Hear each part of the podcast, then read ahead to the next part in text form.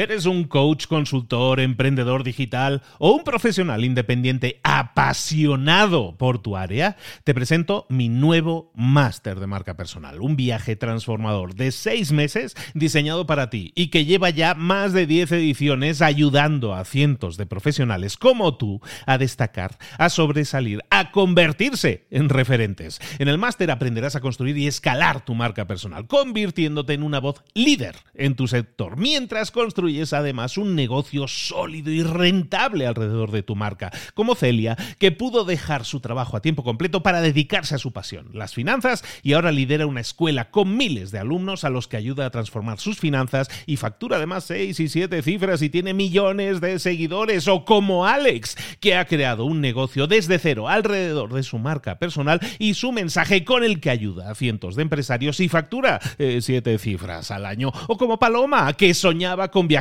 por el mundo y que ahora vive como nómada digital con cientos de miles de seguidores y más de 17.000 alumnos. Gracias al máster, su sueño pasó de ser una idea a una realidad rentable y reconocida. Este es el momento de que tú también dejes tu huella, de influir y de vivir por fin de tu pasión. Visita librosparaemprendedores.net barra marca y descubre muchas más historias de éxito de gente que confió en nuestro método. En junio comenzamos además la nueva generación y añadimos más novedades, más servicios y más soporte que nunca. Únete a la élite de profesionales que ya están cambiando sus vidas. ¿Estás listo? ¿Estás lista para desarrollar tu marca personal y ser nuestra próxima historia de éxito? Pues visita librosparaemprendedores.net barra marca y comencemos. ¿Te gustaría dejar de preocuparte de las cosas que realmente no tendrías que estar preocupándote? ¿Te gustaría dejar de preocuparte de cosas que parecen insignificantes normalmente, pero que sin embargo ocupan muchas veces tu tiempo, tu mente? ¿Te preocupas de muchas cosas? Vivimos en una época de estrés, estamos estresados continuamente. ¿No sería mucho mejor la vida si nos lo tomáramos con un poquito más de tranquilidad?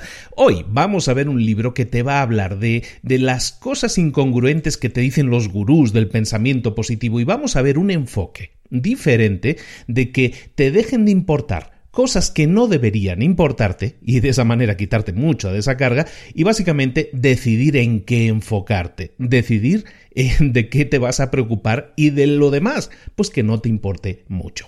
Eso es lo que vamos a ver en el libro de hoy. Vamos a ver un libro fantástico, editado muy reciente, ¿eh? hace, hace dos años apenas en el año 2016, escrito por un señor que se llama Mark Manson, un bloguero muy, muy conocido y que es uno de los libros más vendidos del planeta. Millones de copias y es un libro de los más vendidos también en cualquier país latinoamericano.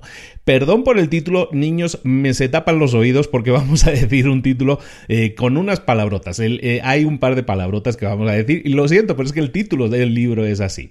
El libro se llama El sutil arte de que no te importe un carajo y es está escrito por Mark Manson y lo vamos a ver aquí ahora en Libros para Emprendedores. Sin más, comenzamos.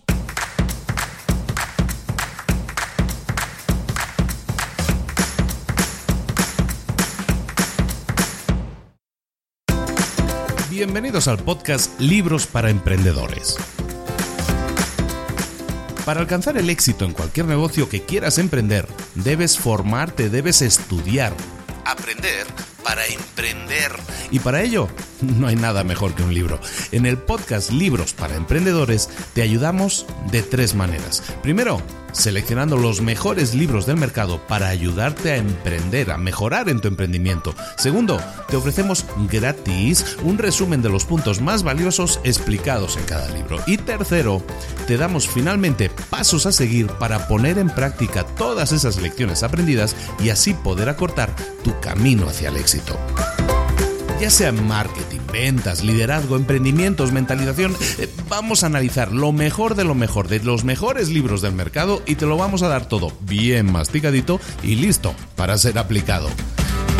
Soy Luis Ramos, empresario y emprendedor, y voy a acompañarte, si me lo permites, en este camino. Sin más, comenzamos.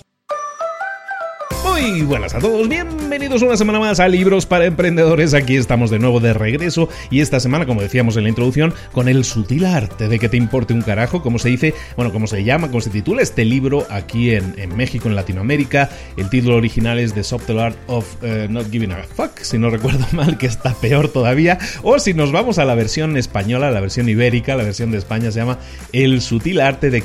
Eh, a ver, a ver si lo tengo por aquí. El sutil arte de que casi todo te importe una mierda. Perdón, perdón, porque intento mantener muy limpio el podcast de, palabrotas, pero a veces se, escapa alguna. En esta ocasión es que es el título del libro. Es así, de acuerdo en la versión española, el que acabamos de decir, y la versión latinoamericana es como le han llamado. Veis que los libros, según para qué países o qué zonas se traduzcan, se traducen de forma ligeramente diferente. Y en este caso es una, una expresión muy natural, muy de calle, y pues cambia según los países. Bueno, te importa un carajo, te importa una mierda o no, te importe nada, que incluso hay versiones que es así, sin, sin palabrota, lo que vamos a ver es un libro editado en el año 2016 por el señor Mark Manson. ¿Quién es Mark Manson? Es un señor bloguero eh, que es, emprendedor, tiene, tiene sus estudios y todo eso, pero básicamente es más conocido porque desde hace pues prácticamente 10 años, 9 años se dedica a, a su blogger, a su blog que se llama markmanson.net que es un, eh, que es un blog que actualmente y gracias a este libro que vamos a ver hoy tiene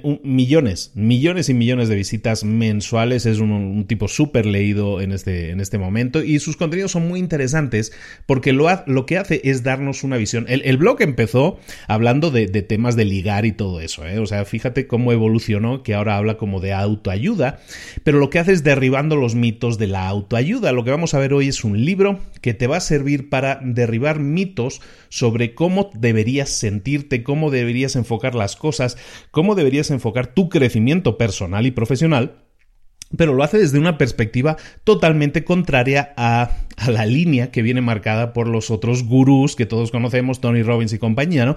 El enfoque es totalmente diferente pero tiene mucho sentido también, ¿no? Entonces es, se me hace muy interesante que veamos esta óptica en muy pocas semanas, en una o dos semanas, vamos a ver precisamente la óptica diferente, vamos a ver por fin super pedido un libro de Tony Robbins, estamos ya a punto de llegar a los 100, entonces tenía que estar entre los 100 primeros libros, por lo menos uno de Tony Robbins, y, vamos a hablar hoy aquí de este sutil arte de que no te importe nada, ¿no? Y vamos a ver cómo la autoayuda o los gurús te están diciendo que deberías sentir de una manera o deberías crecer o desarrollarte personalmente de una manera, y podemos ver que hay otras formas de hacerlo. Se me hace muy interesante, es un, libro súper vendido en, en Latinoamérica, también en España, en Estados Unidos ni se diga, lleva más de 3 millones de copias vendidas que hoy en día con lo que, con lo que está lloviendo, pues con lo que está cayendo es muchísimo.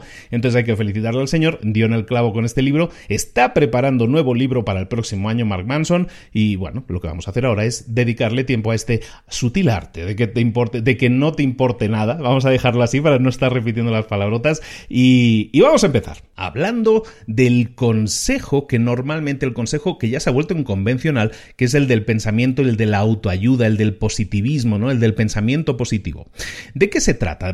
partamos de esa base porque lo que vamos a hacer es derribar ese mito. Entonces escuchemos primero de qué se trata ese mito, ¿no? Del que estamos, eh, que vamos a derribar. Bueno, normalmente cualquier gurú de autoayuda o de crecimiento personal, y esto está muy desarrollado también para el crecimiento profesional y para el desarrollo profesional de las personas, básicamente tiene una tara y es que se fija en aquello de lo que ya careces, se fija en aquello que no tienes.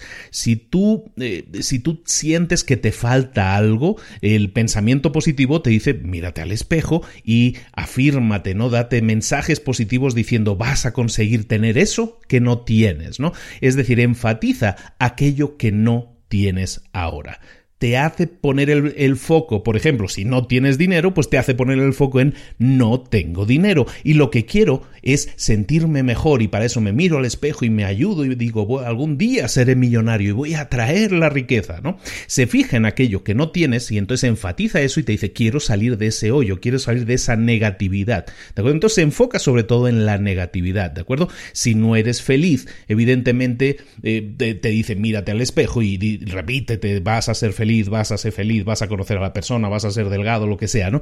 Evidentemente la persona que ya es feliz no necesita hacer eso. Una persona que es feliz no le tienes que decir mírate al espejo y repítete eres feliz, vas a ser feliz, vas a ser feliz, sino que ya lo es por definición, ¿no? Entonces, si entendemos este proceso mental, lo que estamos hablando realmente es de fíjate en aquello de lo que careces, fíjate en los aspectos negativos de lo que tú eres ahora.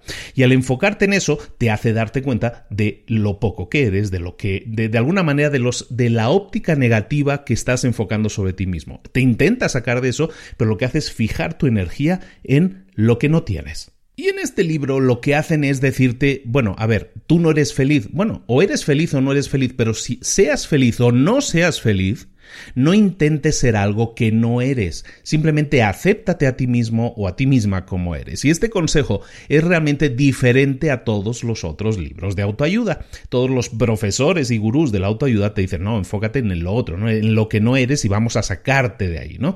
Aquí te dice simplemente acepta lo que es, acepta lo que es y no le pongas interés a aquello negativo, porque entonces estás poniendo energía en eso. Entonces, no te está diciendo que las afirmaciones, que eso de mírate al espejo y dices, vamos a traer la riqueza, vamos a salir de este hoyo en el que me encuentro, no dicen en este libro, o no dice Manson en este libro, que eso no funcione.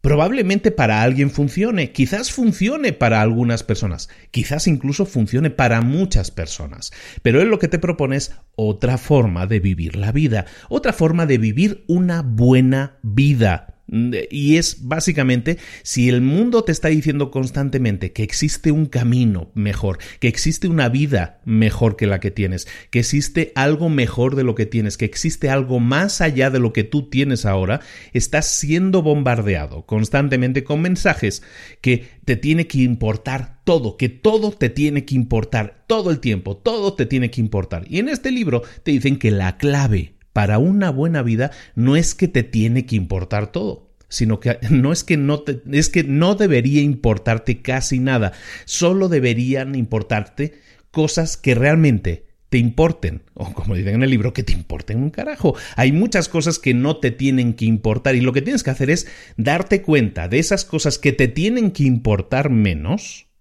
esas cosas que te tienen que importar menos, oye, pues las vamos a borrar del mapa, las vamos a quitar de nuestra cabeza, las vamos a quitar de nuestro pensamiento y nos vamos a quedar con aquello que nosotros decidimos que es real e importante para nosotros. Y de eso trata este libro. ¿eh? Básicamente este es el resumen súper corto del libro. Fijaos que los últimos resúmenes estoy intentando hacer en los primeros minutos un mini resumen del libro. Ese es el gran mensaje de este libro.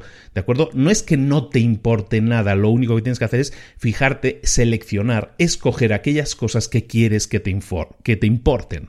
Esa es la idea clave de este libro. Hay otra idea clave que en el libro llaman, yo lo tengo en inglés, ¿eh? entonces eh, yo creo que esto se traduce como el, el, bucle infinito del infierno, básicamente, que, que porque básicamente es, si tú te preguntas, oye, ¿y por qué es bueno ¿Por qué es bueno este enfoque? ¿Por qué es bueno preocuparse de menos cosas? Te puedes decir. Bueno, pues porque cuando tú tiendes a preocuparte por demasiadas cosas, que si te fijas hoy es algo habitual, la gente está como estresada por la vida, bueno, pues eh, eh, si tú eliges preocuparte de menos cosas te va a ir mejor. Esa es la teoría del libro. ¿Por qué? Te, tú te preguntas, bueno, pues ¿por qué?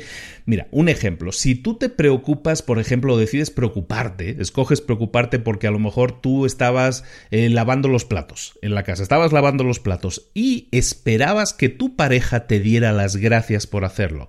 Pero a lo mejor tu pareja no te da las gracias por hacerlo. Entonces, ¿qué sucede? Que te enfadas porque tu pareja no te ha dado las gracias. Y luego te das cuenta de cómo te sientes y te enfadas porque te, te notas a ti mismo enfadado o enfadada porque te notas preocupado por una tontería. No sé si me explico. Te enfadaste porque no te dieron las gracias y luego te volviste a enfadar más porque te das cuenta de que estás enfadándote por una tontería.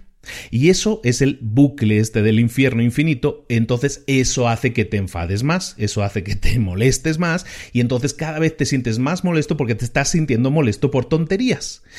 Evidentemente ese bucle tú lo puedes romper de una forma muy simple, es decir, detectando que me estoy preocupando o estoy sintiendo una sensación negativa o estoy teniendo una experiencia negativa, estoy teniendo o estoy experimentando ansiedad, estoy experimentando enojo, estoy experimentando ira, furia, lo que sea, entonces detecto que estoy teniendo esos sentimientos entre comillas negativos y entonces digo, oye, pues no pasa nada, me siento mal, detecto que me siento mal, pero sé que eso es algo normal, eso es parte de la vida, es, es parte normal de la vida sentir eso a veces, es parte normal de la vida a veces sentirse mal, y entonces lo que no hago es empeorarlo, diciendo, ay, me estoy preocupando por tonterías, y lo que hago es dejar que ese sentimiento pase, porque va a pasar. Cuando tú decides que no te importa nada sentirte mal, lo que haces es cortocircuitar ese bucle. Cortocircuitar es cortar ese bucle en el que te podrías estar metiendo de me estoy encabronando porque me encabroné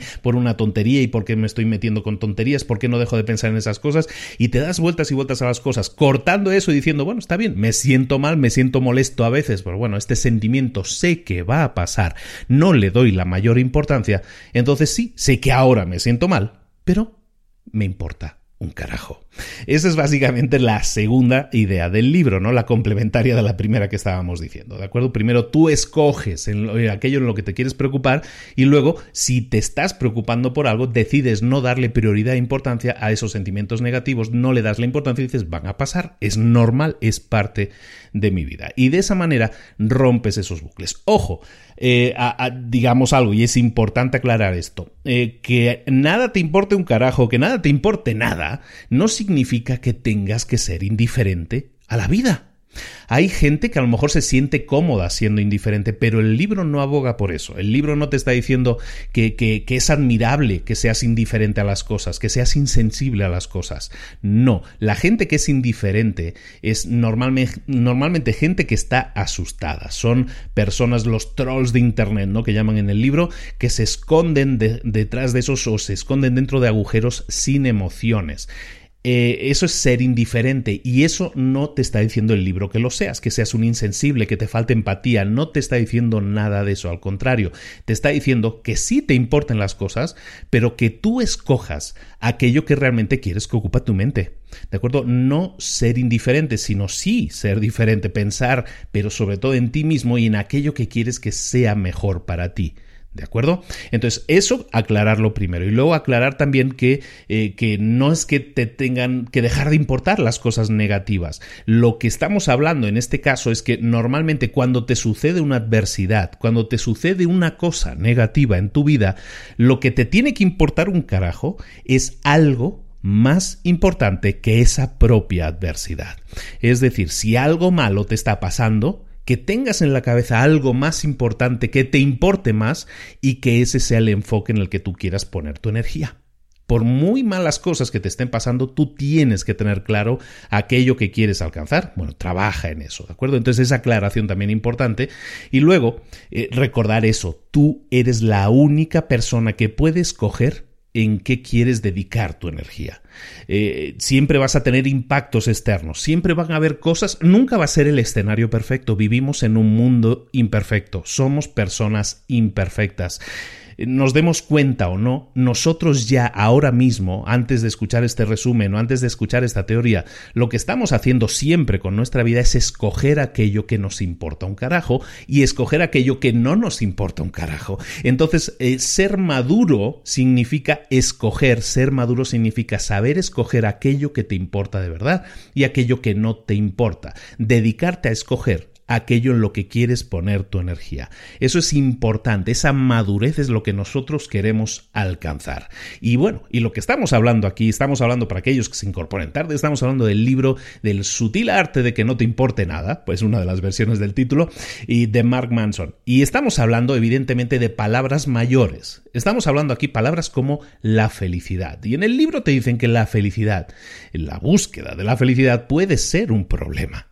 Y este capítulo me encanta porque es un tema en el que muchísima gente que conozco también toca habitualmente, es una charla habitual, es el tema de la felicidad, ¿no? La búsqueda de la felicidad. Uno, uno, uno de los temas interesantes de montones de libros, al final, es la premisa de que la felicidad es algo algorítmico, es una especie de matemática que funciona de la siguiente manera. Y seguramente tú vas a pensar igual que yo de esto, porque lo habrás escuchado o incluso tú piensas de esta manera.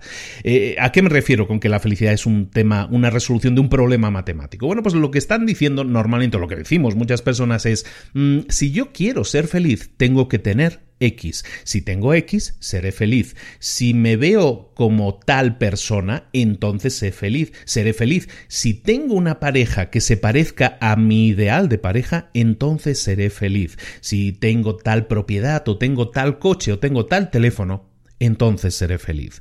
Y entonces estamos de alguna manera relacionando matemáticamente el si tengo esto, entonces esto sucederá. Si tengo tal cosa, entonces seré feliz. Y tal cosa puede ser relaciones, puede ser eh, propiedades, puede ser eh, experiencias, ¿no?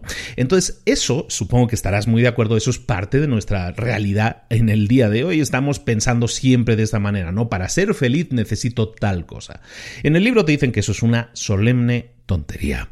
Lo que la premisa es, eh, es el problema. Eh, de, la premisa del libro te dice que la, la, felicidad no es una ecuación que se pueda resolver. Eso de si tienes X entonces tendrás Y, eso no, nunca va a ser cierto. La felicidad no está en el resultado, sino la, la felicidad está, y como dicen por ahí, se, suele decir también, eh, hay un dicho que dice ¿no? que la felicidad está en el camino, ¿no? está en el esfuerzo. Y eso es algo que en el libro también ejemplifican de muchas maneras maneras, ¿no? O sea, la felicidad no está en llegar a la cima del Everest, la felicidad está en la escalada de esa montaña, en disfrutar del momento. No, no vas a ser feliz solo cuando estés en la punta y te tomes una foto, una selfie desde la punta del Everest, sino la felicidad también va a estar en todo el proceso. Tiene que estar en el proceso. Es como un equipo de fútbol, un equipo de fútbol que juega todo el año, eh, tantos partidos como quieras, ¿no? En, España, que es la que sigo yo, la Liga Española, pues 38 partidos al, año, ¿no? De, liga. Eh, ese equipo que gana la liga, ese equipo que se siente feliz cuando gana, cuando alcanza el trofeo, e, ese alcanzar el trofeo dura realmente poco, la celebración dura muy poco, pero en cambio el proceso, la, la mentalización que tienen es tengo un proceso que dura nueve o diez meses, que dura 38 partidos y es en ese proceso el que yo voy a disfrutar, porque yo disfruto de ese proceso.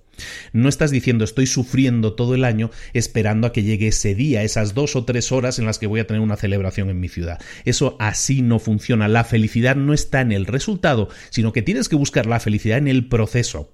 Es como las personas otro ejemplo que también supongo que te va a interesar mucho entender es que las personas que viven pensando de lunes a viernes estoy sufriendo, pero el fin de semana es cuando realmente soy feliz, realmente no son felices. Eh, realmente lo bueno sería que disfrutaras del proceso. Y yo me pongo como ejemplo de eso. Yo he vivido eh, eh, en una realidad de lunes a viernes. Yo ya he explicado muchas veces que he trabajado muchos años, trabajé 10 años en un corporativo internacional con un muy buen sueldo, con un muy buen trabajo pero yo no era feliz, porque yo estaba como sufriendo de lunes a viernes y esperando, idealizando el fin de semana, porque el fin de semana me iba a ir de fiesta con los amigos, ¿no? Entonces, eso realmente no me hacía feliz. Y yo te lo digo y soy honesto contigo al decirte que yo no era feliz. En cambio, ahora, en el que pues podríamos decir, mm, se difuminan mis líneas de fines de semana porque yo ahora mismo soy dueño de mi tiempo y puedo decir, pues hoy por la tarde no trabajo, hoy por la tarde me voy con mis hijas, hoy por la tarde algo tal o cual cosa, o hoy no trabajo, pues eso yo lo puedo decir. Entonces cuando se difumina de esa manera y mi meta no es el viernes por la noche ni el sábado por la noche, sino que mi meta es simplemente disfrutar de lo que hago todos los días, entonces realmente llegas al punto al que tienes que llegar. Disfrutas del proceso. Yo disfruto de mi día a día. Yo no estoy deseando que llegue el viernes o estoy rezando para que el lunes nunca llegue.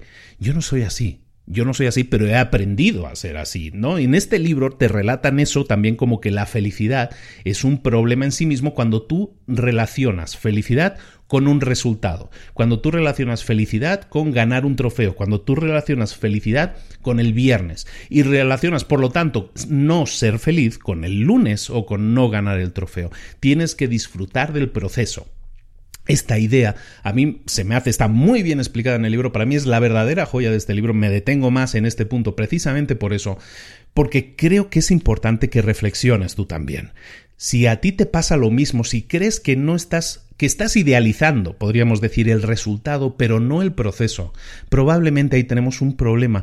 Nunca el resultado te va a llenar tanto como para, eh, como para satisfacer todas las penalidades que has sufrido en el camino. Es decir, no hay camino lo suficientemente duro que te libere una gran felicidad al final. Las felicidades que obtienes al final, las, las felicidades, el trofeo, la meta, el viernes, son cosas que duran muy poco. Esas felicidades duran muy poco.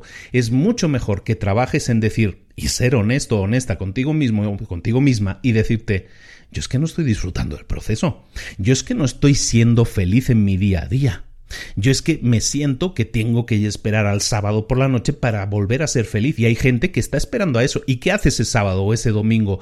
Pues muchos, y hay que ser honesto con eso, sobre todo me, ha tocado verlo en muchas ocasiones, pues se hunde en, eh, eh, se quiere desvanecer, se quiere olvidar de su realidad, de su día a día y utiliza de todo utiliza desde drogas hasta sexo, hasta, hasta alcohol, cualquier tipo de, de escapatoria es válida para escapar de una realidad que no les gusta. La felicidad debe estar en tu día a día, en lo que haces. Tú debes escoger no solo aquello que te preocupa, como decíamos antes, sino aquello que quieres que te haga feliz. Tienes que saber escoger aquello que te llena, para que entonces todos tus días tengan un disfrute, una búsqueda de la felicidad. En el libro te dicen que, que que tienes que tener algo muy claro. Da igual a dónde vayas, siempre va a haber un montón de porquería esperándote, un montón de problemas. Lo hice con otras palabras, pero lo estoy, lo estoy ablandando un poco. Da igual lo que decidas hacer, da igual a dónde decidas ir, siempre va a haber 500, 500 eh, kilos de basura esperándote. Y eso está bien, tienes que saber que eso va a ser así. Escojas el camino que escojas, siempre va a haber problemas. El, el, punto, el tema aquí, es que no puedes escaparte de los problemas. No existe un camino que elimine los problemas. Tienes que saber que cualquier camino que escojas va a tener problemas. El único tema aquí es que encuentres aquellos problemas que disfrutes tener, aquellos problemas que disfrutes trabajar en ellos, porque problemas vas a tener siempre, cosas que resolver siempre las vas a tener, mejor que sean cosas que realmente disfrutes hacer en ese proceso, porque si no, sí lo vas a pasar realmente mal. Uno de los puntos eh, importantes en la actualidad y que parte parte no, prácticamente toda la generación con la que estamos compartiendo vida ahora mismo en el planeta está, está de alguna manera se cree autorizado, se cree con derecho a percibir eh, cosas buenas de la vida. En el libro te hablan de que, de que tienes que entender que nadie es especial, que nadie se merece algo por el simple hecho de ser. Eh, habla de que la generación actual, mucha generación actual, sobre todo la juventud, como está creciendo, cree que tiene derecho a, a tener determinadas cosas, se siente que la positividad es lo que te va a ayudar a conseguir las cosas. Hay varios conceptos aquí interesantes. Uno de ellos es este de la positividad. Te dice en el libro Manson que que la positividad es el enfoque que tienes que seguir eh, según te dicen todos los gurús, ¿no? Que tienes que ver el vaso medio lleno, ¿no? Te que tienes que esperar lo mejor de las personas, que tienes que esperar que lo mejor puede pasar y de esa manera, siendo positivo y viendo el vaso medio lleno, es como te va a ir mejor. En cambio, en el libro no es que te digan que siendo pesimista te va a ir mejor, sino que tienes que entender que el vaso esté medio lleno o esté medio vacío, el vaso siempre está lleno de problemas, siempre va a haber problemas, un poco relacionado con lo que veíamos antes, y que ser positivo no tiene por qué ayudarte a salir de esos problemas. Te hablábamos de este tema de, creerse uno con derecho, ¿no? Y hablamos de esta nueva generación actual que cree que tiene derecho a tener, eh, a tener cosas buenas en la vida por el simple hecho de existir. Y eso, de eso tiene mucho la culpa las redes sociales, las, las las televisiones, todo lo que vemos, todos los, multimedia que nos llegan, todas esas informaciones nos hacen creer que tenemos que, tenemos que aspirar a la grandeza y ser normal se ha convertido en un fracaso. Y en el libro, y eso se me hace un concepto también interesante, te dice que, oye, eh, tienes que entender que tú lo más probable es que estés en ese centro que es gigante en el que estamos todos,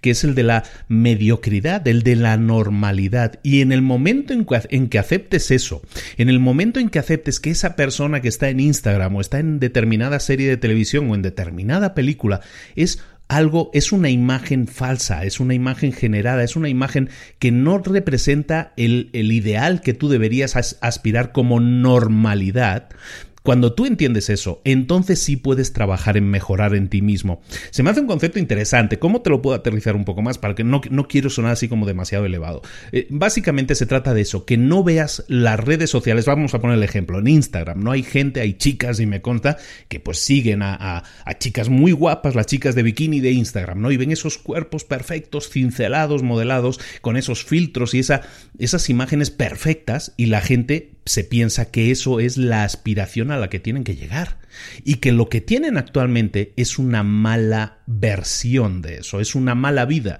y es una mala vida porque mi vida no se parece a la vida que veo que tienen otros en Instagram.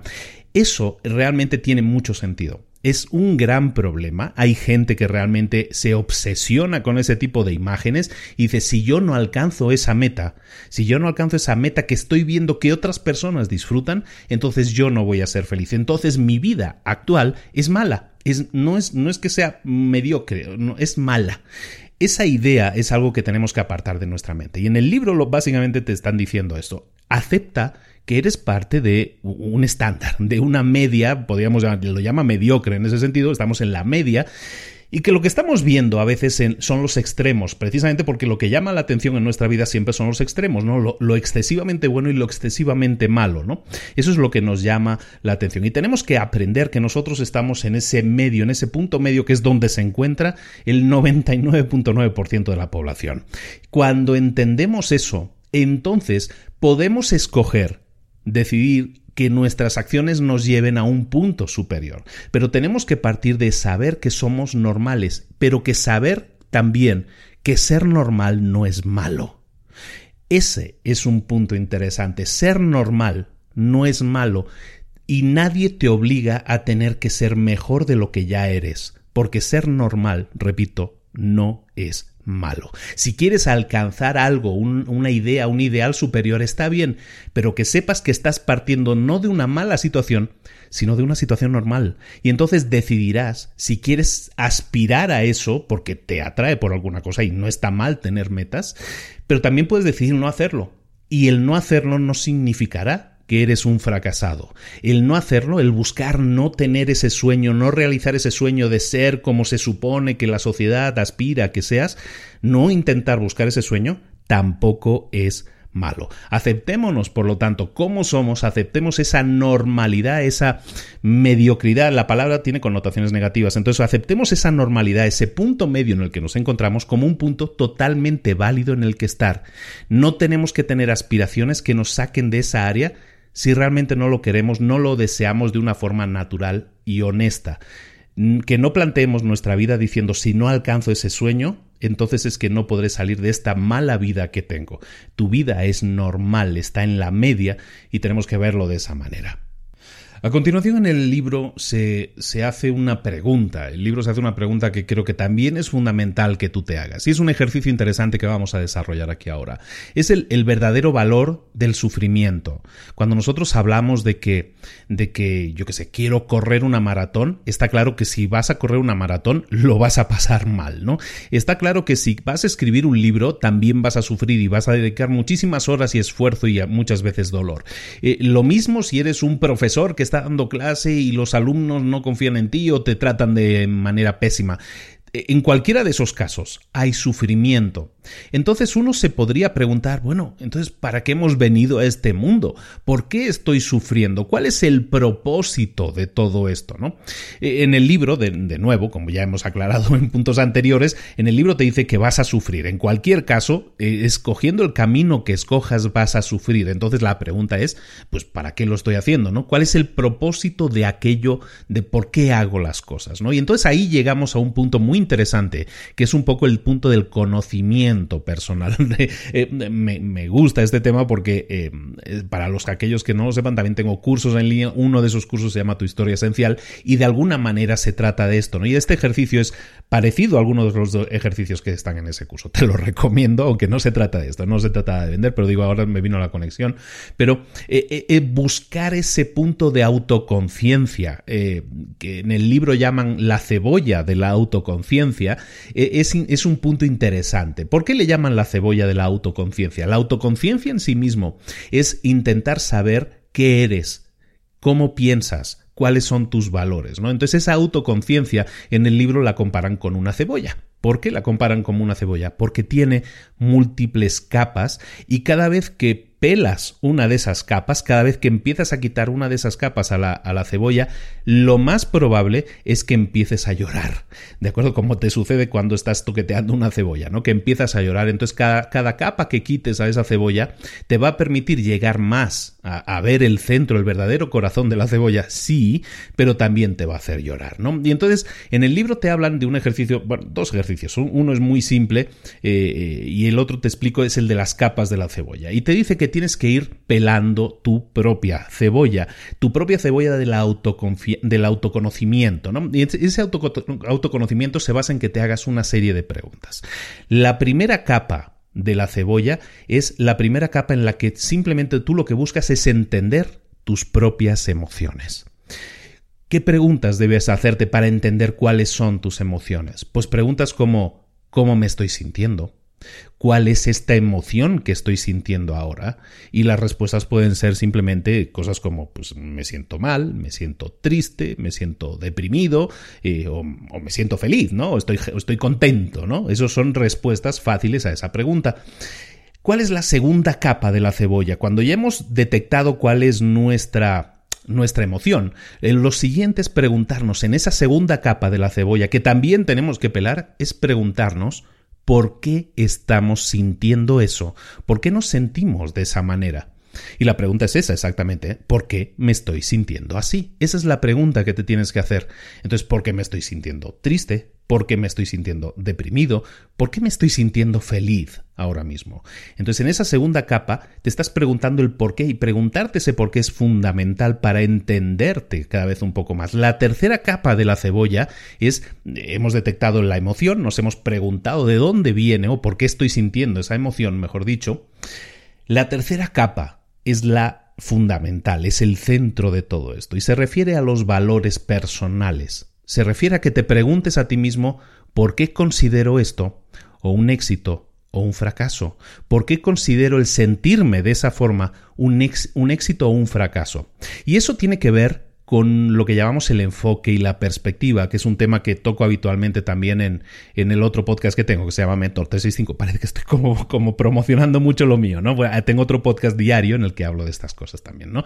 Bueno, entonces estamos hablando del enfoque, de cómo, básicamente estamos hablando de cómo te mides a ti mismo el sentirme bien o el sentirme mal o el que suceda una determinada cosa en mi vida, yo decido si eso que me está sucediendo es bueno o es malo. Las cosas no son buenas o malas en sí mismas, sino depende de cómo tú las veas, depende de aquello como dice, ¿no? Depende del color del cristal con que se mira. Y es exactamente así. ¿Cómo estás escogiendo medir a ti mismo cómo te sientes o las cosas que te suceden o las cosas que consigues en la vida? ¿Cuál es el estándar de medición que estás utilizando para juzgarte a ti mismo y a todo lo que sucede a tu alrededor. Esa es la gran pregunta que te tienes que hacer. Eh, y eso pasa porque conozcas lo que vulgarmente conocemos, lo que decimos siempre, tus valores. Las cosas que tú valoras o por las cuales valoras las cosas. Entonces estamos hablando de esa cebolla, en la primero estamos decidiendo o estamos preguntándonos qué emoción estoy sintiendo, en la segunda pregunta, la segunda capa de la cebolla es por qué estoy sintiendo de determinada manera y la tercera capa de la cebolla es ahora sí contrastar eso que yo estoy sintiendo con mis valores y decidir si eso está bien o está mal o eso es bueno o es malo. Y de eso depende, eso depende entenderte profundamente a ti mismo y lo que tú consideras bueno y lo que tú consideras malo. El segundo ejercicio que te proponen en el libro, que es un ejercicio muy conocido y que ya hemos comentado anteriormente en algún otro episodio, es el de los cinco porqués. Aquí no te dicen que sean cinco, pero te dicen los porqués. ¿no? Ah, pregunta por qué de manera insistente. Básicamente es un sistema para que tú siempre intentes detectar qué es aquello que te preocupa en realidad. Cuando una cosa te hace sentir de una determinada manera, pregúntate el por qué cuando hayas respondido a eso, pregúntate el por qué de esa respuesta. ¿Y por qué pienso de tal manera? ¿Y por qué me estoy sintiendo de tal manera? Y pues ha sido por tal razón. Oye, ¿y por qué te estoy sintiendo esa razón? ¿De acuerdo? La idea es que te vayas preguntando por qué es, por qué es, por qué es, uno tras otro, para llegar al fondo de la cuestión. El fondo de la cuestión siempre va a ser tus valores personales esenciales. ¿De acuerdo? Entonces es importante que hagas este tipo de ejercicios para poder entenderte más, sobre todo para poder entender los valores. Y recuerda que los valores es aquello por lo cual tú mides una cosa y decides si es buena, si es positiva o es negativa. Por ejemplo, en un en un examen que tú hagas en una escuela, en la universidad o donde sea, ¿no? Haces ese examen y a lo mejor obtienes un 7 sobre 10, ¿no? A, mí me puntuaban en el colegio del, 1 al, del 0 al 10, ¿no? Ahora es con letras, ¿no? Pues si obtienes una B, a lo mejor, ¿no? Un 7, un notable en mi época. Bueno, imagínate que tú haces ese examen y obtienes un 7 sobre 10. Eh, para muchas personas, obtener un 7 sobre 10 lo ven como un gran éxito porque en su escala de valores, en los valores, en esa parte interna de la cebolla propia que tienen, deciden que un notable o un 7 es algo súper positivo. Pero en cambio puede haber otras personas que a lo mejor su escala de valores les dice que obtener un 7 es un fracaso. Hay gente que por el mismo resultado, obteniendo exactamente el mismo resultado, va a decidir que algo es positivo o va a decir que algo es negativo. ¿Por qué? Porque eso depende de cada persona, depende de su propia escala de valores. El decidir si algo es bueno y algo es malo, por lo tanto, entiéndelo, depende siempre de ti. Lo que te sucede, sea interno, provocado por ti o sea por causas externas, ni es bueno ni es malo, simplemente es. Entonces tienes que entenderlo de esa manera para entonces decidir, bueno, según mis valores, eso me lo voy a tomar como algo bueno o me lo voy a tomar como algo malo. Es importante que detectes eso, porque de esa manera te vas a entender a ti mismo o a ti misma y vas a saber entonces por qué reaccionas de tal o cual manera ante determinadas situaciones. El hacer ese tipo de análisis te permite conocerte más y mejor a ti mismo. Y al final lo que vas a entender es cuáles son tus valores. En el libro te hablan de que hay valores que deberías mm, eliminar, que no son los válidos. Cuando hayas hecho este ejercicio y empiezas a conocer cuáles son tus valores, te puedes dar cuenta que los valores que tienes a lo mejor no son los mejores. En el libro te dicen que los valores malos, lo dice con otro lenguaje, ¿eh? pero los valores malos o los valores que no, deberíamos tener tanto como eh, en un altar, son valores como el placer, porque el placer está bien, pero el placer es algo, es el peor valor posible para el que mm, poner, pivotar tu vida alrededor. ¿Por qué? Porque el placer es la forma más superficial de satisfacción que existe y por lo tanto es la más fácil de obtener pero también es la más fácil de, perder. Por lo tanto, eh, buscar el placer como el centro de nuestra vida no es lo más loable, no es lo mejor que podríamos hacer. Otro tema es el éxito material, que este, sin embargo, está como muy socialmente aceptado. Buscar el éxito material, buscar aquellas cosas físicas que sobrepasan lo que son las necesidades básicas, o sea, lo que es comida, dormir y todo eso, las necesidades básicas, eso se entiende que cuando las tenemos cubiertas, todo aquello que viene después de eso realmente no nos debería dar más felicidad. El tener un coche de determinada marca, el tener un coche fabricado este año frente a otro fabricado hace dos años, ese tipo de mediciones de decir soy feliz si tengo este tipo de coche, soy feliz si vivo en determinado tipo de barrio o en determinada casa con determinado metraje o tengo determinado reloj o determinado teléfono. Todo eso son éxitos materiales. Ese éxito material no nos debería, no, no debería ser el centro de nuestra vida. Sin embargo, también te lo digo, es el centro de la vida de mucha gente. Valora su vida, el éxito en su vida, de acuerdo a aquellos valores materiales que ha alcanzado. Eso demuestra solo una cosa de esa persona y es su superficialidad. Es muy superficial. Por lo tanto, no es un buen valor y hay mejores valores, que eso los vamos a ver ahora, ¿de acuerdo? Otro valor que mucha gente busca en su vida es el de tener siempre la razón. Muchas veces la gente reacciona bien o reacciona mal ante las cosas porque a lo mejor va contra esa búsqueda de tener siempre la razón. Y hay muchísima gente que busca tener siempre la razón, sea como sea, yo tengo que tener siempre la razón. ¿Cuál es el problema de esa gente? Que nunca acepta que comete errores y por lo tanto nunca aprende, nunca crece, porque la gente aprende de sus errores, la gente crece a partir de sus errores. Si tú crees tener siempre la razón, nunca vas a tener errores, no los admites y por lo tanto nunca vas a crecer. Entonces si no, si no creces, te hundes. Entonces nunca vas a tener un desarrollo personal, un, un crecimiento personal, como se llama también, nunca lo vas a tener si buscas siempre en tu vida tener siempre la razón. Y luego también habla de otros valores que muchas veces la gente como valor en su vida busca el estar siempre positivo. Pase lo que pase, yo voy a estar siempre positivo. Y como ya hemos visto al principio, esto lo hemos visto al principio del resumen, eh, ser siempre, estar siempre positivo es algo que, que no deberíamos buscar porque es engañarnos a, nosotros mismos. Partimos de la idea en este libro de que el mundo, en el mundo siempre nos va, a venir problemas, siempre vamos a tener problemas. Entonces, si siempre vamos a tener problemas, entonces buscar estar siempre positivo, ignorar, ignorar cualquier otra cosa que nos suceda y solo concentrarnos en soy feliz, pase lo que pase, no es un valor bueno para medirlo porque hay veces que nos vamos a sentir mal y lo que tenemos que hacer es, como dicen en el libro, aceptar que lo vamos a pasar mal, simplemente. ¿De acuerdo? Entonces, ¿cuáles son los buenos valores? Y todo esto son valores que no son tan buenos. ¿Cuáles serían los valores buenos? Pues él te, él te da una fórmula de tres pasos para decidir si algo es un valor bueno. Te dice que tiene que ser basado en la realidad, punto uno. Segundo, que tiene que ser eh, socialmente constructivo. Y tercero, que tiene que ser inmediato y controlable. Ejemplos de buenos valores, pues la honestidad, la innovación, la vulnerabilidad, defenderse a uno mismo, defender a los demás, respetarse a uno mismo, la curiosidad, la caridad, la humildad, la creatividad.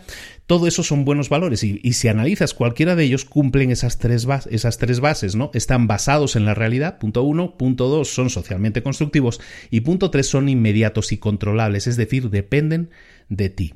Cuando nosotros tenemos valores que son pobres, vamos a llamarlo así, cuando nosotros tenemos valores que son pobres y, medimos lo que nos sucede y nos medimos a nosotros mismos mediante esos valores, lo que estamos haciendo es apartar de nuestra vida las cosas que realmente nos, que, que realmente no nos importan y concentrarnos en cosas que nos importan a nosotros, pero escogemos cosas que son superficiales.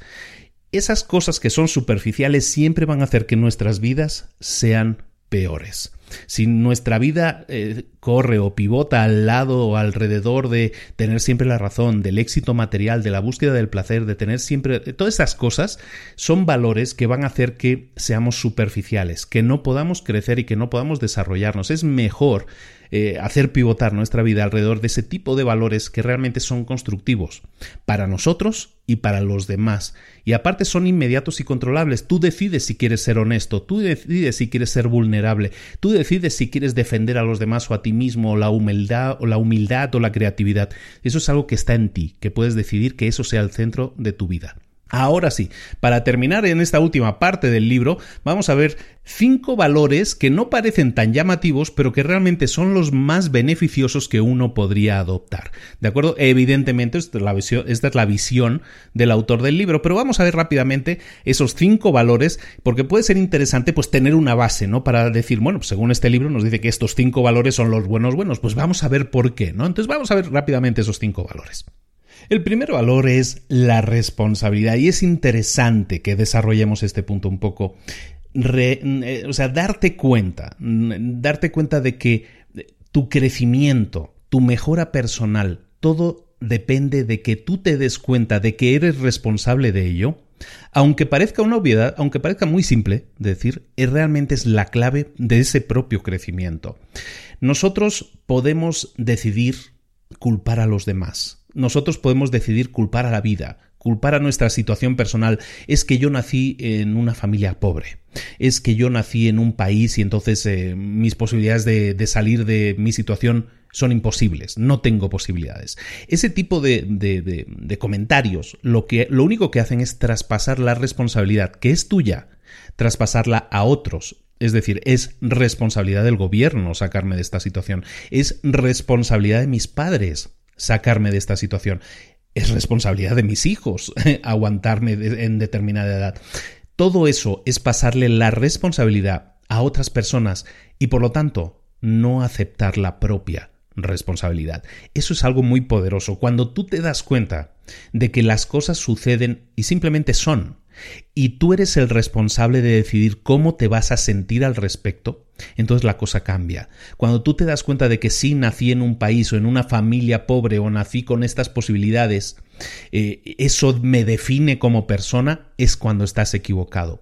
En lo que no estarías equivocado es en decir, tengo una responsabilidad, tengo la responsabilidad de hacer algo con eso. A lo mejor no tengo tantos, eh, tantos boletos en la lotería, digamos, para jugar, pero tengo boletos y puedo trabajar para conseguir más boletos en esa lotería. Es como en el póker, en el póker, en cualquier juego, ¿no? Tú, te, te reparten las cartas y esas cartas son las que te han tocado, amigo. Ahora sí, es tu responsabilidad hacer lo máximo posible con esas cartas. Y tus cartas son las mismas que le dan a aquella otra persona y a aquella otra y a aquella otra. No es, un tema de suerte, sí, pero porque hay personas que son súper buenos jugando al póker. Bueno, pues son súper buenos porque eh, eh, buscan salir de esa situación de no saber cómo jugar y buscan aprender a jugar y juegan cada vez mejor porque van buscando aprender, porque se hacen responsables de buscar crecer. Cuando tú te responsabilizas de tu vida, cuando tú con consistencia, con constancia, te dices, yo soy el responsable de las situaciones, yo soy el responsable de, de las elecciones que yo hago en mi vida, es cuando entonces comienzas a vivir tu vida, ahora sí, con total responsabilidad y con total, esa responsabilidad te lleva a ser la mejor versión de ti mismo. No puedes culpar, bueno, puedes culpar a quien sea de tu situación, pero que tú culpes al gobierno de tu situación, que tú culpes a tus padres de tu situación, eso no les hace a ellos responsables de tu situación. La responsabilidad es 100% tuya.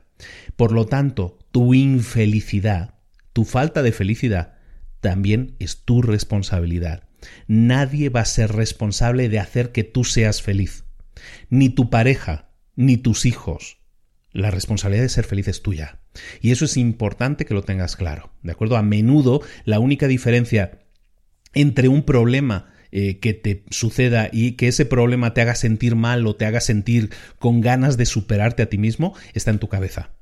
Un problema al que te enfrentes puede ser bueno o puede ser malo para tu crecimiento, dependiendo de ti, dependiendo de la responsabilidad que tú asumas sobre ese problema. Si tú eludes tu responsabilidad y dices, no, este no es problema mío, esto es ese, ese, ese mal jefe que tengo que me, que me odia y me, y me quiere el mal y me, siempre me está echando mucha basura, si piensas de esa manera, nunca vas a salir de tu situación porque estás responsabilizando a otro de ello, le estás echando la culpa y por lo tanto también le estás diciendo, yo no soy feliz por su culpa. Y eso no debería ser así, ¿de acuerdo? Entonces el primer valor de estos que estamos diciendo que sería importante que desarrollaras es el de la responsabilidad. El siguiente valor que también es importante es el de la incerteza. En el, en el libro Manson eh, nos está hablando de que hace no tanto tiempo la gente pensaba de una manera determinada. A veces, ejemplos, no hace tantos años hay gente que pensaba que la Tierra era plana y no era redonda, o que las mujeres no tenían derecho a votar, o que los esclavos estaban ahí para servir al hombre blanco. Y evidentemente son nociones que hoy en día se han descartado. ¿Por qué? Porque son solemnes tonterías, aunque esta última, lamentablemente, parece que en algunos países todavía creen en ello. Pero la incerteza, lo que estamos hablando aquí, ese valor que tienes que desarrollar, se basa en que no podemos aceptar lo que hoy nos está sucediendo o lo que hoy pensamos como una verdad absoluta. Eh, hace un siglo, hace menos de un siglo, las mujeres no podían votar. ¿Y, por qué era eso? Bueno, pues porque de aquella se pensaba de esa manera, que la mujer era más servil que otra cosa. ¿De acuerdo? Entonces, eso ha cambiado, evidentemente, y qué bueno que haya cambiado, pero eh, eh, de en aquella época los niños eran educados de esa manera. E, el pensamiento único era que las mujeres no tenían derecho al voto, que las mujeres eran serviles y tenían que ser serviciales al hombre. Y así es como se pensaba. Evidentemente, si todos en aquella época pensaran de aquella manera, pues evidentemente no habría un cambio. Recuerda que para que haya un cambio, la gente tiene que reconocer que está en un error, que está cometiendo un error, ¿no? Y por lo tanto, eso es lo que estamos hablando aquí, el valor de la incerteza, de no dar nada que nosotros creamos, de no dar nada que nosotros aprendamos por cierto.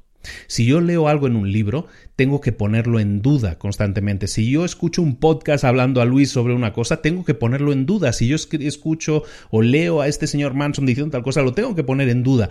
Si yo leo en un libro la física que nos dice que la gravedad es de tal forma, también lo tengo que poner en duda porque se ha demostrado con el tiempo que la incerteza, el no tener algo claro al 100% es lo que nos va a permitir avanzar. Es lo que nos va el, dudar muchas veces eh, es que mis padres me dijo me dijeron que lo mejor para mi vida era que yo estudiara tal cosa. Ese es el comentario probablemente número uno que yo recibo a menudo en, en correos electrónicos. Es que mis padres me, me, canalizaron para esa carrera, me dijeron que yo tenía que ser médico, que tenía que ser abogado, porque eso era lo mejor para mí es bueno que entiendas que aunque ellos no estén viendo por, por hacerte daño, probablemente su visión es reducida. Ellos saben lo que saben, pero no saben lo que no saben, por muy obvio que eso sea. No podemos dar por verdad absoluta lo que cualquier persona nos diga, ni nuestra pareja, ni nuestros padres, ni nuestros hijos, ni nuestros hermanos. El poner en duda las cosas es bueno para nuestro crecimiento. Nos va a permitir poder experimentar cosas positivas y cosas negativas, nos va a permitir crecer, nos va a permitir desarrollar más nuestra intuición sobre lo que es bueno y lo que es malo. Recuerda que no tenemos verdades absolutas y por lo tanto la incerteza es lo único real que nos podemos de lo que nos podemos armar. Entonces, ármate de incerteza, de incertidumbre, de no saber nada eh, al 100%. Y eso es lo que te va a permitir crecer. Eh, te ponen en el ejemplo, en, el libro, unos ejemplos de cómo puedo abrazar esa incertidumbre. Te, te dice que hay tres preguntas que deberías hacerte sobre cualquier cosa que te suceda o cualquier cosa que tú pienses, cualquier enfoque que tú tomes en la vida, pregúntate, ¿y si estoy equivocado?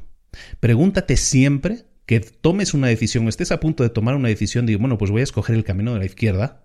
Pregúntate, ¿y si estoy equivocado? Eso es lo primero que te deberías preguntar. Luego, lo segundo, ¿qué significaría que yo estuviera equivocado? Entonces ahí eso vamos un paso más allá. El, preguntar, el preguntarte qué significa si, o qué pasaría si yo me he equivocado, lo que estás viendo es las consecuencias de tus acciones. Te permite ver qué pasaría, poner en duda tu decisión y entonces de esa manera intentar sopesar otras opciones. La tercera pregunta que te dicen, ¿y si al equivocarme estoy creando un problema aún peor para mí o para otros? De esa manera también te das cuenta de si un problema o si una decisión que tú estás tomando va a crear un efecto ola sobre otras personas o sobre otros eventos. Es importante que no que no demos algo por supuesto siempre, sino que siempre nos pongamos en duda, ¿no? Y ese tipo de preguntas que estamos poniendo aquí en el ejemplo te pueden ayudar a dudar de ti mismo, que no es malo, estamos diciendo, sino que te puede ayudar en tu crecimiento porque te permite, pues ahora sí, ser mucho más juicioso en tus, eh, en tus pensamientos, es decir, poner en tela de juicio todo aquello que piensas o crees que es una realidad, tanto tú, que tanto que venga de ti como que venga de otros, ¿eh? El tercer valor que deberías desarrollar es el de, el de saber que que eh, el avanzar, el crecimiento viene a través del fallo, viene a través de los errores. Cualquier cosa que quieras mejorar en tu vida puede hacerse y puede tener un resultado positivo, pero también puede haber un resultado negativo. Puede ser que falles, puede ser que no salga bien. Eh, probablemente has escuchado que, el, talento no es algo que, deberíamos apreciar tanto, es el tema de las 10.000 horas, la regla de las 10.000 horas, dice que puedes llegar a ser un experto en algo si le dedicas 10.000 horas de tiempo y que eso implica que el trabajo es lo que te va a dar los resultados, ¿no? Y es, es parcialmente cierto, es parcialmente cierto según el libro, pero tenemos que tener en cuenta es el talento sí eh, puede llevar a, conseguir las cosas, también podemos tener talento para conseguir las cosas. Michael, Michael Jordan era muy bueno y practicó muchísimo y practicó las 10.000 horas, pero también tenía un talento natural. Entonces hay una combinación de ambas cosas, ¿no? Y eso hay que tenerlo claro. Si quieres tener éxito en algo, lo más importante de este punto, y es importante que lo tengas grabado siempre, es que eh, te vas a caer en el camino de ese éxito. Si quieres alcanzar un éxito, quieres saber, tienes que saber que vas a tropezar, que te vas a caer muchas veces. Tienes que saber que el fallo, que el error, que el fracaso es también parte del proceso del éxito. Y eso sucede así siempre. El, problema es que mucha gente eh, cuando crece desarrolla un miedo al fracaso. Cuando nosotros somos niños no tenemos miedo a caernos. Es un ejemplo que hemos puesto ya muchas veces. Cuando uno está aprendiendo a caminar, se levanta y lo intenta y si se cae, pues a lo mejor puede llorar, pues ha fracasado, pero se vuelve a levantar y lo vuelve a seguir intentando. A medida que vamos creciendo, vamos capando un poco esa, esa, ese arriesgarnos, ¿no? Hay mucha gente que a medida que va creciendo deja de arriesgarse y la culpa es de nuevo del sistema educativo al que culpamos de todos. ¿Por qué? Porque está basado en desempeño, está, está basado en puntuaciones. Eh, está basado en, padres que muchas veces castigan a los niños o premian a los niños según unos resultados, unos números. Y esa, esa exposición a este tipo de historias de éxito que normalmente nos rodean también y las redes sociales eh, le dan un eco mucho más grande, también hacen que veamos el éxito como algo deseable, pero que el fracaso no es deseable, que el fracaso no es admitido. Si tú quieres tener éxito en la vida, tienes que sacar de un 7 para arriba, ¿no? 7, un 8, un 9, un 10, ese tipo de cosas ¿no? Si no, no es un éxito. Entonces eso hace que la gente no se arriesgue. ¿Por qué? Porque se arriesga a fracasar y si fracasa, pues evidentemente obtiene una, entre comillas, mala puntuación de sus padres o de la sociedad o del, del mundo que les rodea. Eso hace que la gente eluda, no quiera eh, cometer errores. Y al no, no, cometer errores, lo que hace es decir, bueno, pues si no, no quiero cometer errores, no me quiero arriesgar, mejor no hago nada. Y entonces estamos en ese bucle de me voy a quedar en mi zona de confort porque no quiero cometer errores. En el libro te hablan de un principio que llama él el principio del haz algo. El principio del haz algo lo podríamos conectar con el principio que aquí un servidor te dice habitualmente que es el principio de pasa a la acción, ¿no? Podríamos llamarlo de la misma manera. El principio del hacer algo, del haz algo, básicamente viene del siguiente concepto. Se nos ha enseñado que si nosotros tenemos que hacer algo, eh, necesitamos inspiración, ¿no? Necesitamos estar inspirados. Esa inspiración nos va a generar una motivación. Y entonces, si estamos realmente motivados, entonces es cuando vamos a hacer algo, ¿no? E, existe esa, esa creencia, por la forma de enseñanza que tenemos, que es la inspiración la emoción, en este caso, la inspiración nos va a generar motivación y esa motivación va a, hacer, va a ser lo que nos motive a pasar a la acción. Pero realmente no es así. En el libro nos dicen que en realidad esto es un círculo, no es, esto no es una secuencia de inspiración lleva la motivación y la motivación es lo que motiva la acción, sino que eh, la inspiración lleva la motivación, la motivación lleva la acción, pero la acción lleva a nuevas inspiraciones y la inspiración a nuevas motivaciones y la motivación a nuevas acciones. Es un círculo en realidad, ¿no? que se autoalimenta. Tomando ese concepto en cuenta, entonces podremos decir que el punto inicial no es la inspiración, sino que el punto inicial en un círculo puede ser cualquiera. Estamos de acuerdo que un círculo lo puedes empezar en cualquier parte y siempre vas a llegar al mismo punto, porque es un círculo, es cíclico, ¿no? Entonces, teniendo eso en cuenta, podemos asumir como una realidad, que es lo que dicen en el libro, que la acción genera inspiración y la inspiración genera motivación y la motivación genera nueva acción y la acción nueva inspiración y nueva motivación, acción, inspiración, motivación. Básicamente, lo que podemos decir entonces es que para hacer algo no necesitamos inspiración que nos motive y luego pasemos a la acción, sino que la acción simple, el simple hecho de hacer algo, va a generar inspiración y va a hacer que nos motivemos. Por lo tanto, no pensemos que necesitamos tener claridad de ideas, que tenemos que tener todo súper planificado, que tenemos que tener todo súper motivado y a la gente motivada y un gran equipo para empezar y para pasar a la acción, sino que podemos pasar a la acción con lo que tengamos, que son las ganas de hacer las cosas, y esas, esa propia acción, el hecho de hacer cosas, el hecho de pasar a la acción, es lo que te va a inspirar y te va a motivar. ¿De acuerdo? Entonces, básicamente, volviendo al, punto inicial y para no liarte ya con, contando esto, parece una poesía, ¿no? Inspiración, acción. pues básicamente estamos diciendo que originalmente podríamos pensar que la inspiración es el, origen. Eso nos lleva a la motivación y de ahí pasaríamos a la acción. Lo que nos dicen en el libro es que eh, también funcionaría, eso sí puede funcionar, pero eso hace que mucha gente no pase a la acción. Lo que deberíamos hacer es pasar a la acción inmediatamente porque esa acción va a generar inspiración y motivación. ¿De acuerdo? Entonces, pues básicamente estamos hablando de ese principio que llaman hacer algo y que ese hacer algo sin pensarlo, sin esperar la motivación y la inspiración, va a hacer que muchas veces fallemos, como estábamos diciendo, pero que tenemos que entender que el fallo es parte del proceso, que si queremos tener éxito, vamos a fallar, sí o sí. Escojamos el camino de la izquierda o escojamos el camino de la derecha, siempre va a haber problemas. El simple hecho de asumirlo y decir voy a seguir adelante es lo único que necesitas entender. El cuarto valor que recomienda Manson en su libro y que, y que también es muy interesante que lo valores como algo positivo en tu vida, aunque normalmente se, se tiende a pensar que es negativo por, la, por razones obvias, lo vas a ver, es el saber decir no, el rechazo, el abrazar también el rechazo. El rechazo es importante, es una habilidad que tenemos que desarrollar. En el libro te habla muy a detalle de, del por qué en nuestra sociedad occidental estamos acostumbrándonos a decir que sí a todo, ¿no? Por la abundancia económica, por una serie de razones que te, que te comenta en el libro, que no vamos a desarrollar aquí, no creo que aporte mucho más que eso, es simplemente un razonamiento.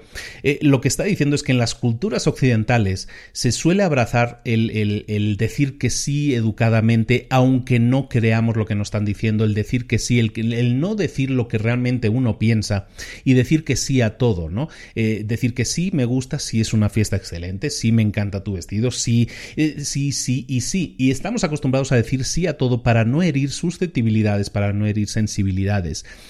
Y decimos eso que llamamos eh, la, las pequeñas mentiras, ¿no? Las mentiras blancas, ¿no? Son mentiras blancas, no son grandes mentiras, ¿no? Y, y, entonces estamos acostumbrados a decir sí a todo para no herir sensibilidades y para salirnos de una situación que a lo mejor nos podría resultar incómoda si dijéramos lo que pensamos en realidad.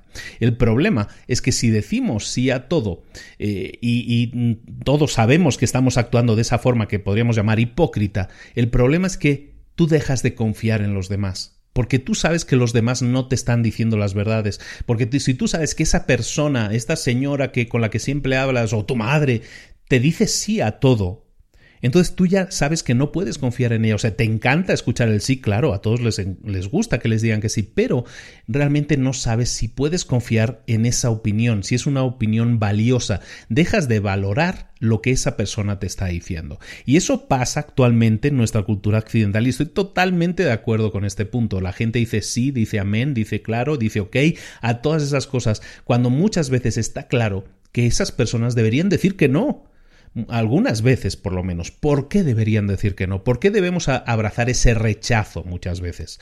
Porque nosotros necesitamos defender algo, necesitamos creer en algo. Si decimos que sí a todo, estamos diciendo eh, no a, no creer en nada, estamos diciendo que no creemos en nada. Cuando tú crees en algo, entonces crees en ese algo, llamémosle X. Si tú valoras ese X, entonces debes rechazar todo aquello que no sea X. ¿Estás de acuerdo? Entonces, si tienes, de si tienes eso claro, entonces si tienes claro aquello en lo que crees, aquello en lo que piensas, si tú tienes claro tu X, si tienes claro aquello que crees, todo aquello que te ofrezcan, todo aquello que te digan, todo aquello que te estén diciendo podríamos hacer esto o lo otro, si eso no está de acuerdo, eso que te ofrecen no está alineado con X, con aquello en lo que crees, tienes que rechazarlo, tienes que decir que no. Eso es lo que te va a permitir concentrar tus energías, concentrar toda tu vida en las cosas que realmente te importan.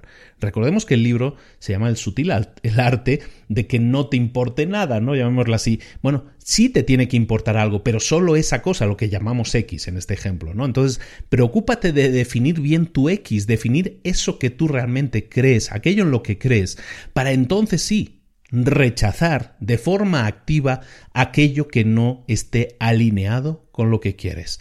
Ese valor sí te puede generar incomodidad al principio. ¿Por qué? Porque lo que decíamos, en nuestra cultura se valora ahora mismo más esa hipocresía de ser políticamente correcto, con comillas, políticamente correcto antes que ser honesto y sería muy valioso para ti que fueras honesto o honesta contigo mismo y dijeras yo esto es lo que valoro, yo esto es lo que quiero ser y por lo tanto es eso en lo que creo, todo aquello que no está alineado con eso que no creo, entonces voy a decir que no.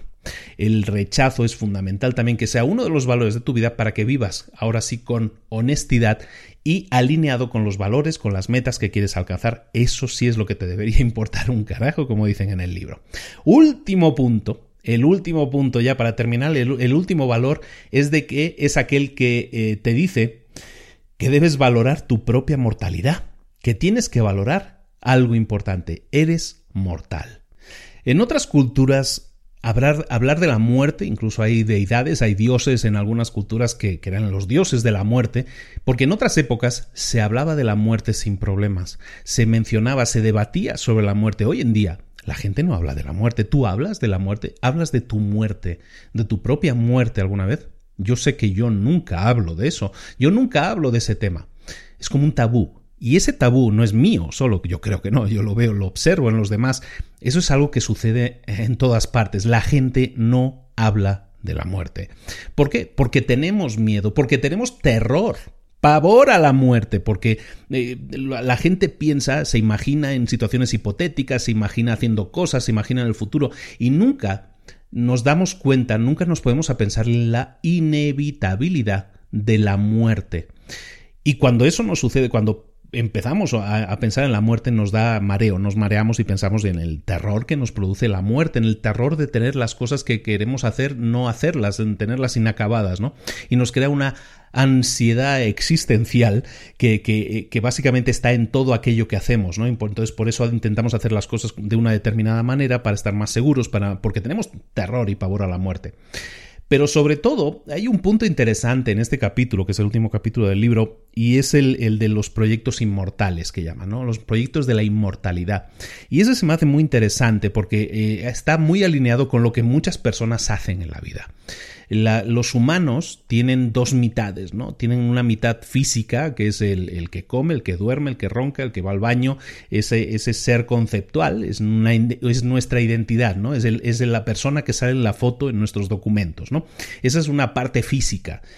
Pero también tenemos claro que esa parte física es mortal. Eso lo sabemos de alguna manera, ¿no? Entonces todo lo que hacemos es intentar cuidar esa parte física para que dure lo más posible. Y está, y está bien, no pasa nada con eso.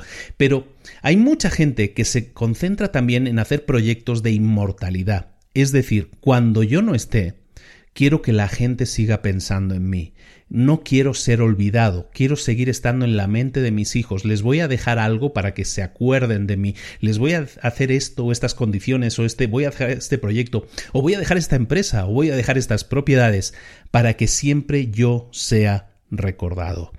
Y esa otra, esa es otra mitad, esa es otra mitad que queremos que sea inmortal. Y mucha gente está preocupada toda su vida más en vivir en el proyecto de la inmortalidad, es decir, en el legado que va a quedar después de su muerte, más que en el, en el vivir la vida actualmente. Está más concentrada en el en la vida cuando yo no esté que en la vida cuando yo sí estoy. ¿no? Y hay mucha gente que pues está más preocupada por decir voy a dejarle a mis hijos una determinada dote, una, una determinada herencia, que por realmente pasar tiempo con mis hijos ahora que estoy vivo, ¿no?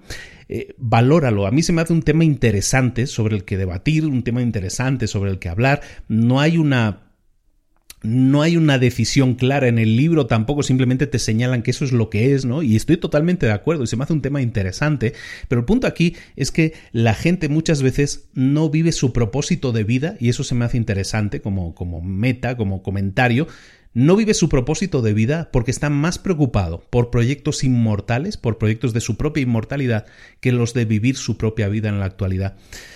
Vivir en el ahora, vivir en el presente, le podemos llamar mindfulness, le podemos llamar de muchas maneras, pero vivir en el ahora, vivir en el presente, saber que lo que tienes ahora, este momento que estás viviendo, el pasar tiempo con la gente que quieres, eso es fundamental. Los proyectos de inmortalidad están muy bien para tu ego, pero realmente, ¿qué más te da que cuando no estés muerto te recuerden o no? Es mejor vivir al 100 o al 110% la vida que estás viviendo ahora, que no que te recuerden de aquí a 5, 10, 20 años. Te van a recordar mucho más si viviste al 100% tu vida ahora que si les dejas una casa, un coche o un negocio es mucho mejor que vivas tu vida al 100% y que les dejes eso como el mejor recuerdo. Esa es la mejor semilla, ese es el mejor proyecto de inmortalidad que puedes hacer. Concéntrate en vivir el ahora con la gente que quieres, con aquello que quieres hacer, disfrutando al 100% de, de este momento, porque es irrepetible. Y se me hace un gran punto sobre el que acabar este libro. Eso realmente es algo que sí te debería importar un carajo. ¿Estás de acuerdo? o no. Mm, hemos terminado el libro. Hemos terminado el libro. Se me hace bien raro hacer este, este tipo de palabras en el podcast. Sabéis que he sido muy cuidadoso siempre en eso, pero bueno, era, como era parte del libro, tengo excusa, ¿no? Pero bueno, aviso, ya en el libro, pues ya sale en el título, ¿no? Que sale la palabra. Eh, espero que te haya gustado mucho. Espero que te haya hecho pensar. A mí es un libro que había leído pues hace ya algún tiempo. Me ha hecho pensar el volver a reflexionar sobre él. Hay puntos que yo no tenía en la memoria. Este punto final de la muerte era uno de ellos y se me hace muy válido como un tema de conversación, como un tema de reflexión. Es un libro que te puede llevar a reflexionar, espero que así sea, espero que este resumen te haya servido para eso, para pensar un poco cómo son las cosas actualmente en tu vida y que básicamente, en resumen, lo que estamos haciendo es que no puedes, tú puedes decidir aquello en lo que vas a, eh, aquello que te tiene que importar. Lo que tienes que hacer es priorizar aquello en lo que quieres pensar, aquello en lo que te quieres enfocar. Eh, dejar de preocuparte por las cosas mundanas, dejar de preocuparte si el árbitro pitó contra tu equipo y no dormir por eso. ¿Realmente eso es lo importante?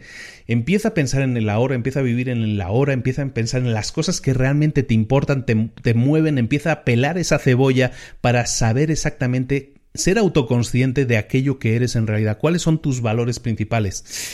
Al hacerlo puede, puede que no te guste lo que encuentres. Al pelar la cebolla puede que lo que encuentres dentro de esa cebolla no te guste en esa tercera o cuarta capa. Pero es, la que, es lo que hay. Pero puedes cambiarlo. Si no te gusta tu realidad, depende de ti y es tu responsabilidad el cambiarla. Espero que lo hagas, espero que este que este resumen del libro te sea una semilla que podamos plantar y que te sirva para propiciar ese cambio de mentalidad, por lo menos para reflexionar si realmente estás contento o contenta con tu realidad actual y si no es así para cambiarlo. ¿De acuerdo? E, ¿Es esto un libro para emprendedores? Este es uno de esos libros que uno duda a veces si poner en el listado o no, y realmente es uno de los grandes libros para emprendedores, porque es el libro que te va a permitir encontrar tu porqué, como yo le llamo en aquel curso que te decía que tengo, tu historia esencial. Descubre tu historia esencial, descubre tu porqué y alinéate con eso y que todo lo demás te importe un carajo. Muchísimas gracias por estar ahí, muchísimas gracias por seguir estando ahí. Nos estamos acercando al número 100, al resumen número 100 y ya sabéis que, o ya os he dicho, algunas personas ya lo saben, lo que voy a anunciar, voy a hacer un gran anuncio, bueno, para mí es muy grande, voy a hacer un anuncio con el episodio número 100, que espero que también sea un poco celebración, ojalá y así lo sea. Con el número 100 vamos a anunciar algo que, va a suceder, pero que pronto y que espero que os guste mucho también como, como idea, como proyecto. Lo vamos a ver muy pronto. Muchísimas gracias por seguir estando ahí, por seguir escuchando, por seguir participando, por seguir comentando. Si no estás suscrito a la página, suscríbete a librosparaemprendedores.net no te pierdas la lista de correos que te envío con un montón de información de valor para tu crecimiento personal y profesional. Si no estás suscrito al podcast Mentor 365, que es el otro podcast que hacemos, suscríbete. Todos los jueves también te estoy dando una probadita de los mejores episodios, pero recuerda que aquel, eh, aquello es todos los días. De lunes a domingo estoy creando episodios para ti, tanto en vídeo como en audio escoge el, medio que mejor te sirva a ti para tu, para tu consumo, pero suscríbete, no te lo pierdas, también creo que vale mucho la pena. Un abrazo muy grande de Luis Ramos, nos vemos la próxima semana en Libros para Emprendedores. Hasta luego.